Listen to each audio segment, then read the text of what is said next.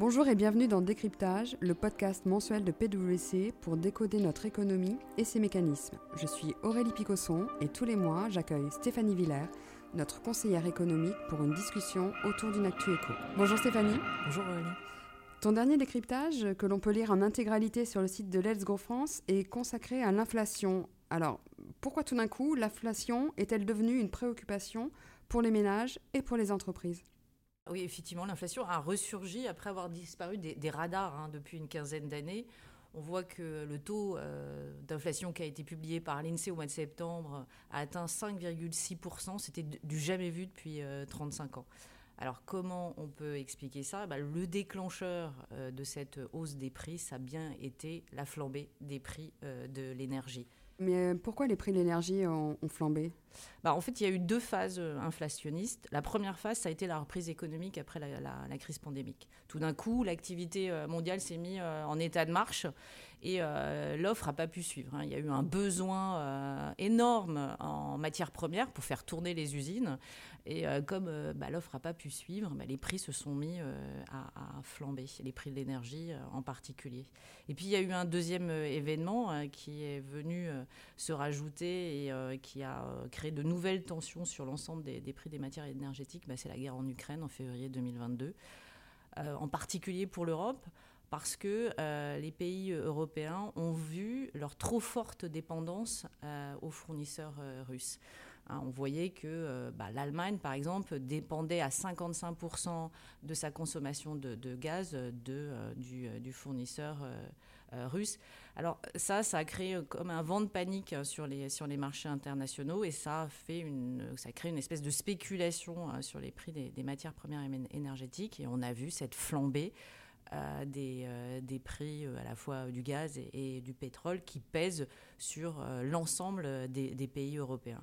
Alors les pays européens aujourd'hui, ils craignent quoi? Ils craignent ce qu'on appelle un risque de stagflation. Pardon, mais qu'est-ce que la stagflation? Alors c'est un, un, un, un, concept euh, qui a été euh, euh, qu'on a éprouvé dans les années 70, c'était à la fois une très forte hausse de l'inflation qui faisait suite en fait aux deux chocs pétroliers. Rappelez-vous, pour les plus vieux, 74-78, il y a eu une flambée des prix du, pétrole qui a pesé sur l'inflation.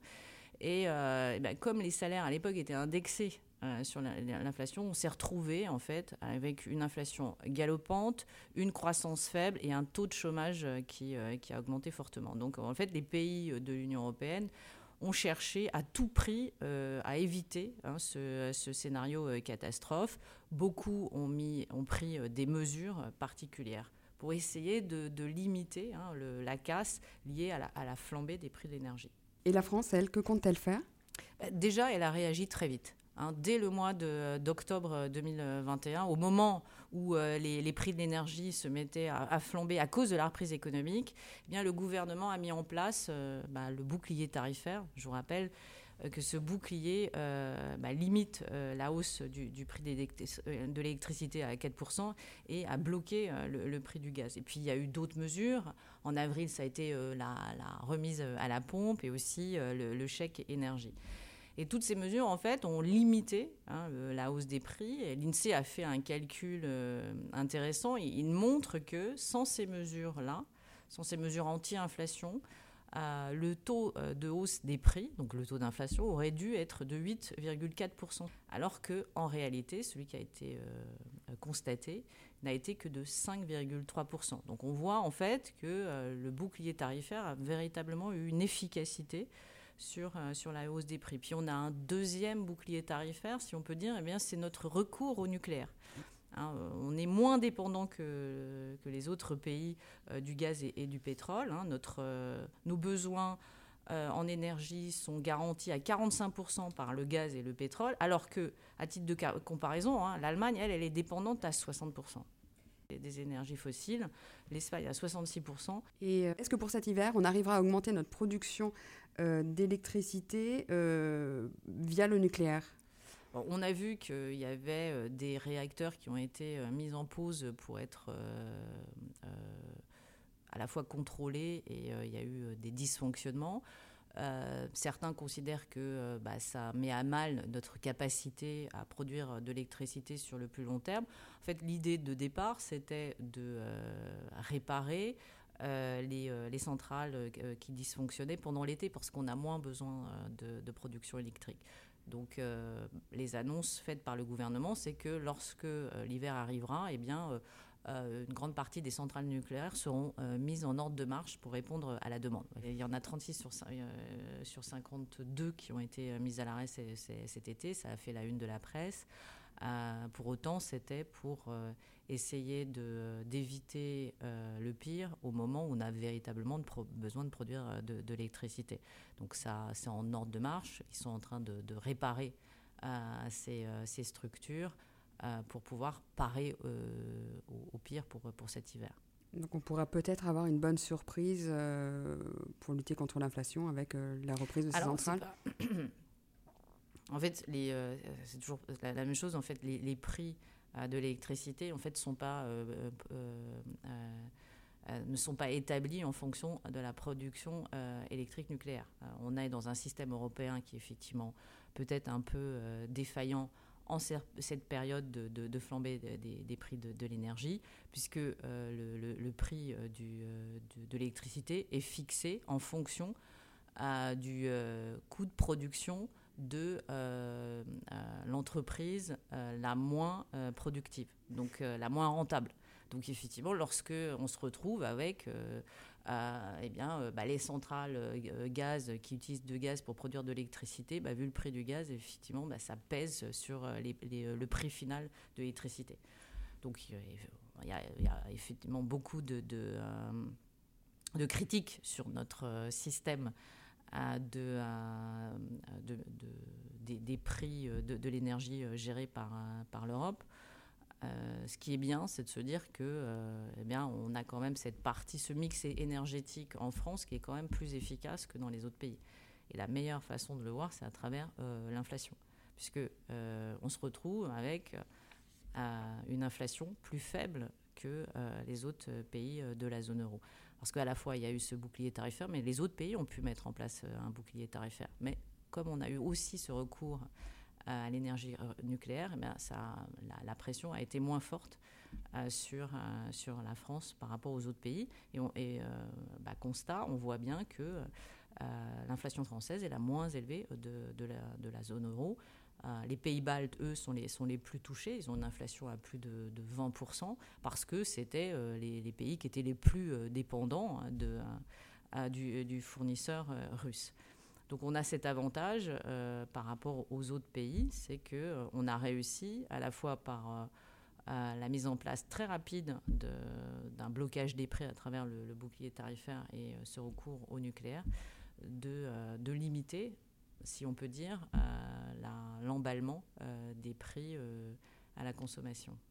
Donc cet avantage, ce que tu nous expliques, pourrait devenir finalement un avantage concurrentiel à terme pour euh, la France, vis-à-vis en tout cas de, au moins de l'Europe.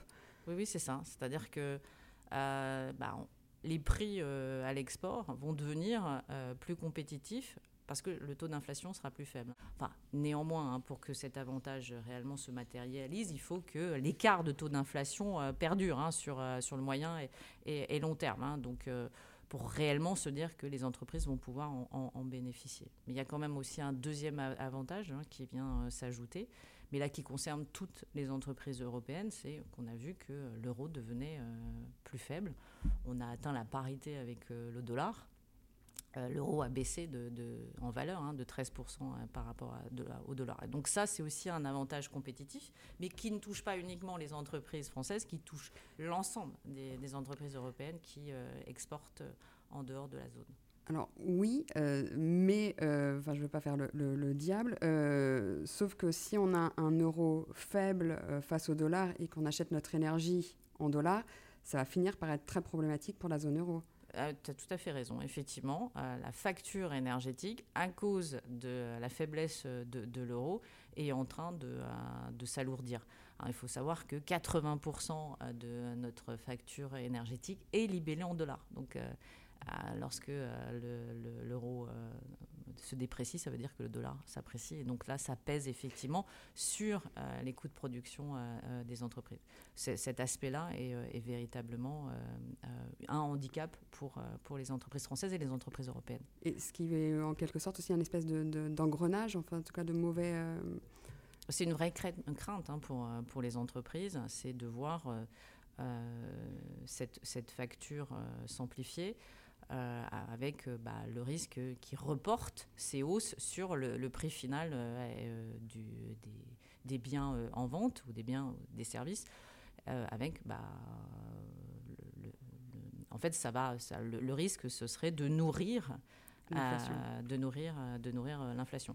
C'est pour ça que des aides aussi ont été accordées à certaines entreprises pour essayer de limiter, limiter la, casse aussi, il faut savoir que certains secteurs sont plus énergivores que d'autres et donc subissent véritablement de plein, fouet cette euh, hausse des prix des matières énergétiques. C'est le cas par exemple de la sidérurgie, la verrerie, la métallurgie, euh, où euh, là ça, ça, pose de, réels problèmes pour certaines entreprises. Certaines entreprises ont annoncé d'ailleurs qu'elles allaient temporairement fermer leur production parce que les prix de l'énergie pesaient trop sur, sur leurs coûts et il, était, devenait moins rentable hein, et pas assez rentable euh, au moment euh, de, la vente de leurs produits. Donc ça, euh, pose quand même à terme un, problème sur, les, prix, les prix de l'énergie.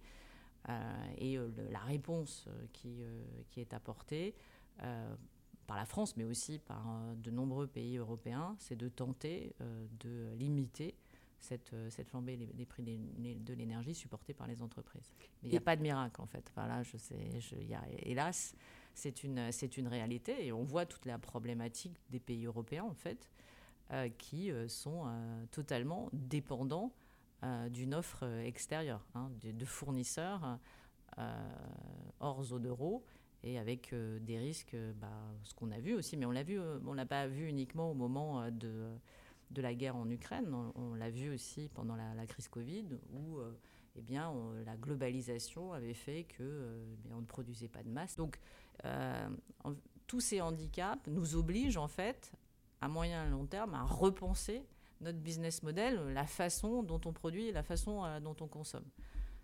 mais tout ça, c'est un sujet très vaste et ça va mettre du temps à, à trouver euh, des, solutions euh, adéquates pour aller plus loin. On sait que par exemple l'Europe veut véritablement se, tourner vers les énergies propres euh, et est en train d'y mettre les, moyens. Hein, sur le dernier budget 2021-2027 plus le plan de relance européen, c'est 550 milliards hein, qui vont être injectés dans l'économie européenne pour financer la transition écologique. Donc c'est c'est une manne colossale, en tout cas qui n'était jamais arrivée jusqu'à présent. Euh, bah, tout ça, en fait, euh, nous permettra d'être plus autonomes, hein, le développement des, euh, énergies renouvelables, plus autonomes vis-à-vis de fournisseurs extérieurs, mais ça va, mettre plus, ça va mettre du temps. Et à plus court terme, est-ce qu'on a un moyen en France, ou en tout cas en Europe, de stopper, ou en tout cas de, faire décélérer cette inflation qui a l'air, qui semble pour le moins galopante? Alors globalement, l'inflation, elle doit être maîtrisée. C'est le rôle de la Banque centrale européenne. La Banque Centrale Européenne a dans son mandat euh, une seule cible, euh, c'est la maîtrise euh, des prix. Et elle a défini cette maîtrise des prix à une inflation à 2%. Donc, tout... Pourquoi 2% en fait, c'est un chiffre qui augure d'une bonne situation économique. Une inflation nulle, ce n'est pas un, bon indicateur de santé économique. Hein. Euh, pour reprendre, il faut toujours en fait que la dynamique fasse que euh, bah, la demande est là, fasse pression sur l'offre et les prix augmentent un peu. Hein, bah, euh, si on, vous dit globalement, si on dit aux, Français on n'augmente plus vos salaires, a priori, c'est n'est pas une bonne nouvelle. Hein. Donc, c'est lorsque les entreprises se portent bien qu'elles sont amené à euh, renégocier, euh, en particulier à revaloriser euh, les salaires. Et ça, c'est donc c'est un, signe de, dynamique économique. C'est pour ça qu'on considère qu'une inflation aux alentours de 2%, est un, bon indicateur, en tout cas de bonne santé économique. Après, on peut revoir ce, chiffre-là. Certains considèrent, par exemple, qu'il est trop faible, qu'il faudrait que on accepte une inflation à 3% plutôt qu'à 2%. Mais la BCE nous dit, moi, euh, là, euh, l'inflation en zone euro est bien trop élevée, il faut que j'agisse. L'inflation euh, au sein de la zone euro a atteint 9,1% au mois d'août, donc même bien au-delà du, taux français. Donc elle a décidé au mois de juillet d'agir. Mais elle agit comment? Bah, son, son, arme, c'est la hausse des taux d'intérêt. Hein, elle a décidé d'augmenter pour la première fois depuis 11 ans ses taux d'intérêt directeurs c'était une hausse de 75 points de base. En quoi ça nous concerne, les taux directeurs? Alors, ça ne nous concerne pas directement, hein, ni les ménages, ni les entreprises. En fait, euh, les taux directeurs euh, des, banques centrales, c'est, euh, ça représente le taux de référence, en fait, le coût de l'argent. Les banques sont obligées d'aller se financer auprès de la Banque centrale européenne, pour le cas de, l'Union européenne ou de la zone euro, parce que c'est elle qui émet la monnaie.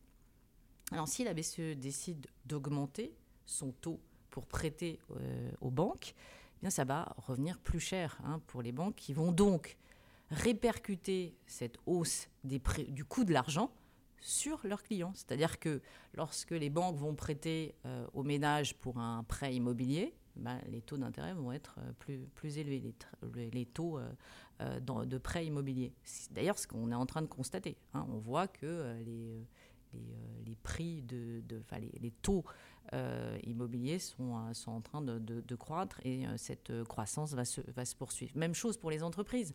Lorsqu'elles veulent financer leur, leur, leur, d'investissement, et eh ben lorsqu'elles vont se retourner vers leurs banques, les banques vont leur proposer des taux plus élevés. Et ça, ça a tendance à ralentir en fait l'économie euh, et, par la même occasion ralentir euh, l'inflation.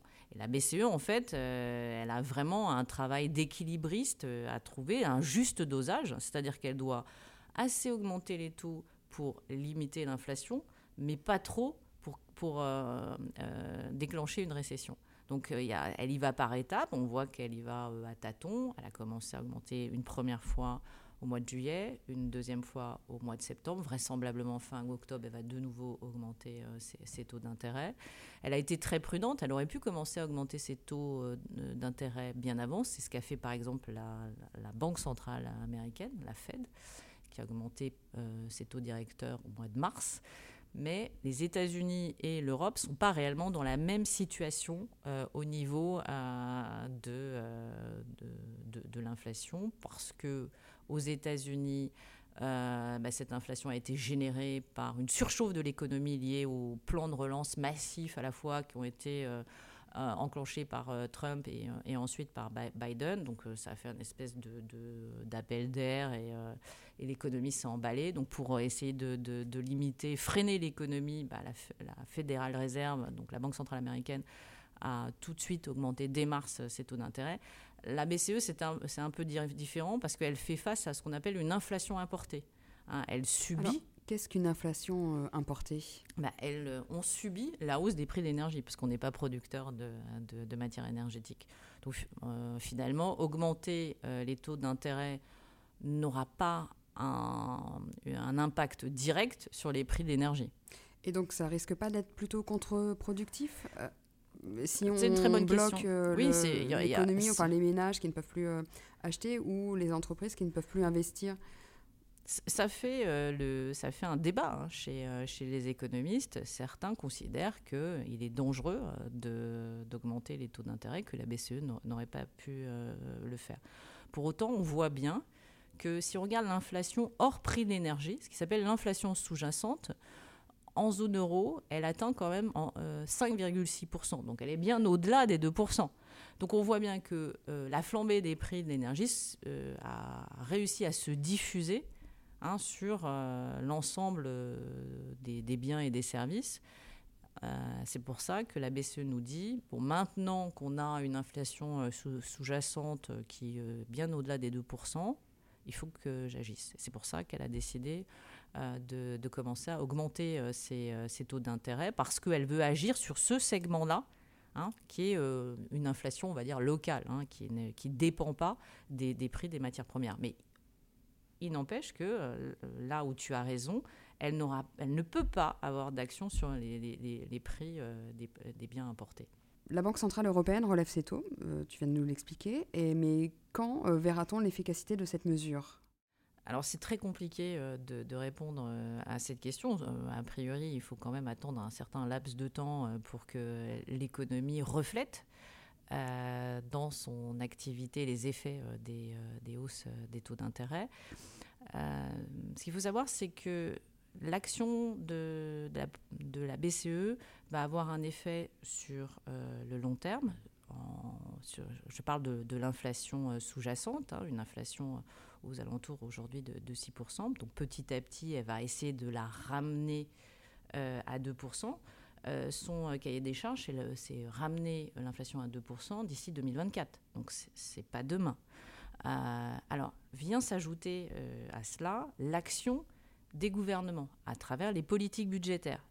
Elles, ces actions-là ont un impact sur le court terme. Donc, par exemple, en France, avec le, bouclier euh, tarifaire euh, Absolument. sur les énergies. L'idée, c'est euh, c'est ce qu'on appelle le policy mix. C'est d'un côté agir sur bah, la monnaie et l'inflation, donc c'est la Banque Centrale Européenne qui s'en occupe, en disant, vous inquiétez pas, moi je vais réussir à maîtriser l'inflation sur le moyen long terme. Et de l'autre côté, bah, c'est les gouvernements qui accompagnent euh, cet objectif-là en disant on essaye d'amortir euh, euh, le, poids que peut représenter la flambée des prix, en particulier la flambée des prix des matières premières énergétiques, sur les ménages et sur les entreprises.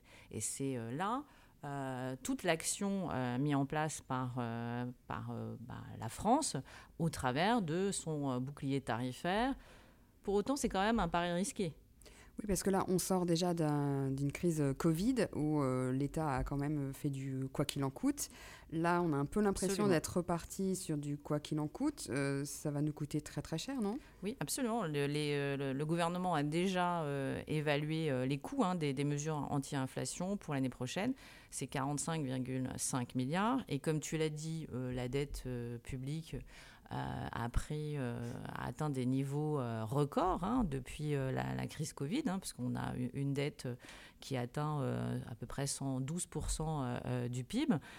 Donc, on ne peut pas non plus éternellement compter sur les actions menées par les pouvoirs publics des différents États membres parce que ça risque de trop peser euh, euh, sur les comptes publics. On sait que, surtout en période aujourd'hui de, hausse des taux d'intérêt, parce que pendant la période pandémique, ce qui était euh, essentiel, c'était que les États pouvaient se financer auprès de, la BCE, de la Banque Centrale Européenne, avec des taux d'intérêt nuls. Aujourd'hui, ce n'est pas le cas. Par exemple, la France emprunte sur les marchés financiers des liquidités et euh, ce qu'on appelle le taux 10 ans français, c'est-à-dire qu'elle emprunte à 10 ans à hauteur euh, de, euh, aux alentours de 2,60.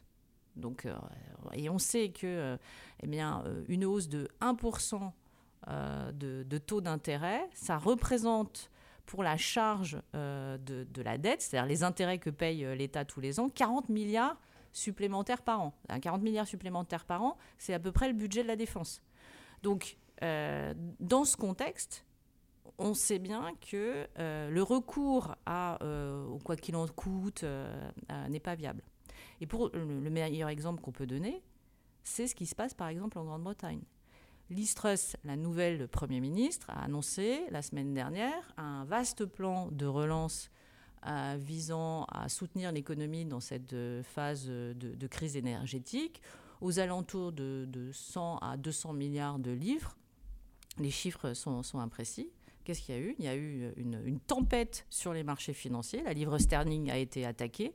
Les taux d'intérêt euh, euh, euh, britanniques ont, grimpé à tel point que le gouvernement britannique a dû faire marche arrière et dire non, non, non, on va revoir notre plan de relance, il sera moins ambitieux.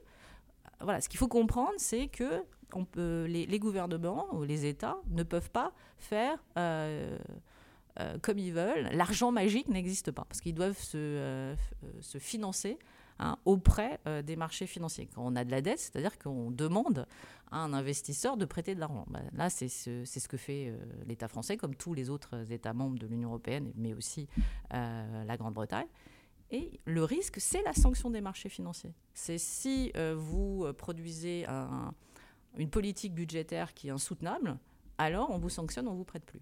Donc en, ça, euh, on sait très bien qu'il euh, y a une prudence hein, euh, dans les, futurs budgets de, de l'État et que le bouclier tarifaire ne pourra pas être éternellement prolongé. D'ailleurs, on voit bien que dès l'année prochaine, il est moins favorable, moins attractif que pour cette année 2022 parce que le bouclier tarifaire limite la hausse à 15% euh, des, des, prix de, l'énergie, que ce soit électricité ou gaz.